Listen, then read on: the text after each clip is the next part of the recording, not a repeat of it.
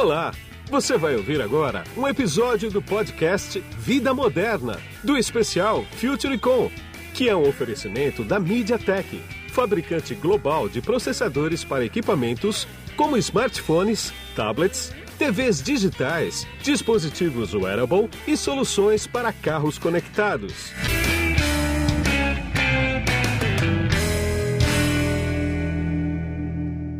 E agora no FutureCon 2019 eu vou conversar com o Fábio Andréas Fernandes, que é o Fábio Fernandes, que ele é o Country Manager da Acidian Networks. Tudo bem, Fábio? Tudo bem, e você? Tudo bom, tudo tranquilo. Fábio, a Acidian é uma empresa canadense, né, de... Pelo que eu entendo, se eu estiver errado, você me corrige, mas eu vou querer que você dê um perfil dela para mim. Ela é uma empresa de monitoramento de rede, é isso ou não?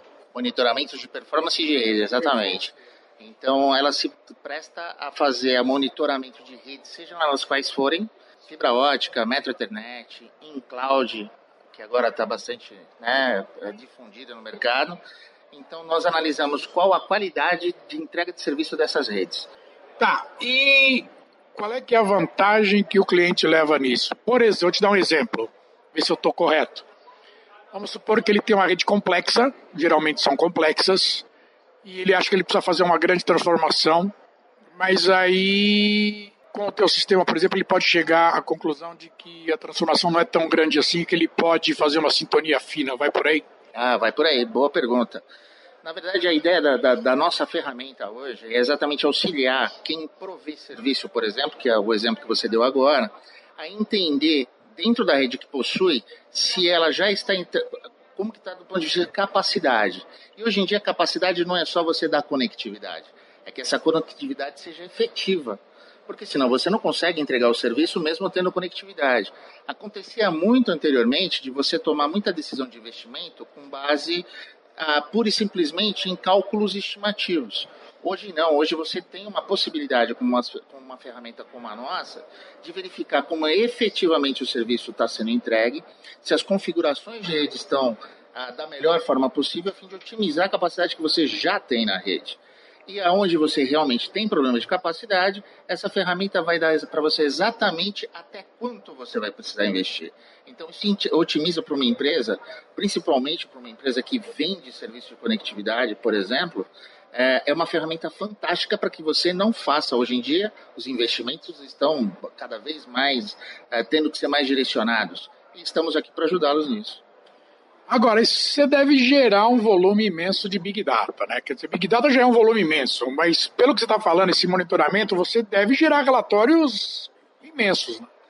Uh, as informações são imensas, mas os relatórios são, uh, todos eles são correlações e eles são entregues para o cliente final de uma maneira muito simples. Então, uh, existe realmente um volume de dados imenso. Nós tomamos uh, medições de redes a cada um milissegundo. Né? Então, um milissegundo hoje, uh, imagina, durante um dia inteiro você tomando medições de redes com essa, com essa velocidade. Só que como nós não, nós não tomamos como base o que está sendo trafegado, nós fazemos a medição e geramos um metadado. O metadado é uma informação pequena que diz tudo sobre aquela transmissão, daquele fluxo, e isso vai sendo compilado. Então, isso obviamente gera uma economia fantástica de volume de armazenamento. Nós armazenamos 1% do total de dados que trafegam. E nós temos uma ferramenta de Big Data, que ela é baseada em Machine Learning também. Então, todas as medições são ah, é o que a gente chama de timestamp, é um selo de tempo. Então, você consegue distribuí-la no tempo, correlacionar com outros alarmes externos de sua rede que façam parte né, do seu dia a dia uh, e começar a identificar padrões que possam afetar a qualidade da rede ou que possam gerar um problema. Então, não só é, é um gancho interessante, porque você não usa a ferramenta apenas para fazer a parte de investimento, mas você também usa para fazer a parte de mantenimento do investimento que foi feito uh, de uma forma muito cost, é, efetiva em custo e de uma maneira que você consegue tirar o máximo da sua rede naquele momento e vendo relatórios muito simples e é, são relatórios online. São os dados que estão acontecendo agora na sua rede e você pode gerar, inclusive, predição de problema que ainda não aconteceu. Então, ultimamente, a gente tem NOC que funciona muito com reclamação do cliente. Ou seja, você é passivo, você espera o cliente reclamar. Hoje em dia, o cliente quer mais do que isso. Você não, não tem ideia do que está sendo trafegado pela rede? Nenhuma. Nós não temos acesso ao payload das informações, ou seja, tudo que trafega informações bancárias, por exemplo. Temos muitos bancos que são clientes nossos, né, globalmente falando, e nós não temos acesso a algumas informações. O metadado é um acesso, é uma informação referente à conectividade, nada a, com o que está efetivamente trafegando de dados ali dentro. Agora me diz uma coisa, eu não posso deixar de te perguntar isso. IoT, internet das coisas, vai impactar no teu negócio? Completamente.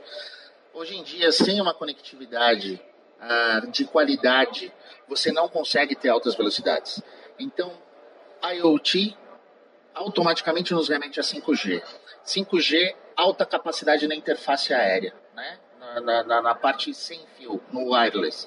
Só que isso tem que ser escoado para dentro das redes através de algum lugar que são exatamente os, as redes de backhaul, as redes que conectam os sites às redes de dados globais.